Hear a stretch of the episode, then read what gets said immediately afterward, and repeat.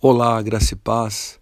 As mulheres que haviam acompanhado Jesus desde a Galiléia seguiram José e viram o sepulcro e como o corpo de Jesus fora colocado nele.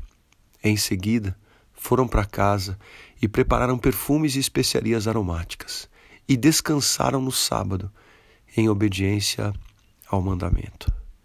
A palavra aqui em Lucas capítulo 23 versos 55 e 56, mostra um momento que, ao meu ver, de desespero. Aquelas que estavam acompanhando Jesus e, e foram até o sepulcro para ver a condição que estava ali, que foi arrumado o corpo de Jesus no sepulcro.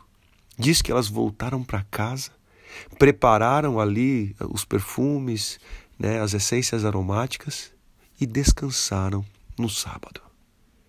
Que desespero muitas vezes nós passamos, que, que dificuldade, ansiedade, preocupação que nós muitas vezes passamos, que pode ser comparada a essa, de olhar o corpo de Jesus e ter que voltar para casa e descansar em obediência ao mandamento. A palavra, em várias situações, nos manda descansar. Descansa no Senhor. Ele não dorme aquele que te protege, aquele que cuida de você. Lança sobre ele a sua ansiedade, porque ele tem cuidado de vós. A palavra de Deus, desde o Antigo Testamento, diz que a batalha não é nossa, mas é dele. Diz que nós devemos nos posicionar, porém, é ele quem guerreia por nós. Será que é difícil olhar para este texto aqui e ver que elas descansaram em obediência ao mandamento? Era sábado e elas descansaram em obediência ao mandamento. Não fala como estava a cabeça delas, porque eu imagino que devia estar um, um turbilhão de emoções. Ali elas, elas deviam estar conversando sobre aquilo. Eu, eu, eu comparo as situações que nós vivemos no nosso dia a dia. Às vezes, às vezes não sabemos o que fazer, não sabemos a saída, onde está agora, o que será da gente, o que aconteceu com o nosso Salvador. Lembre-se, em Cristo toda história termina bem. A sua história em Cristo terminará bem.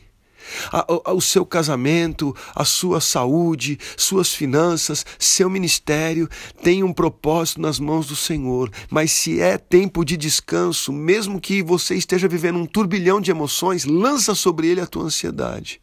Hoje é dia de descansar. Você sabe como vai terminar essa história. Você sabe o que vai ser o amanhã. Então eu te convido hoje a esperar o domingo.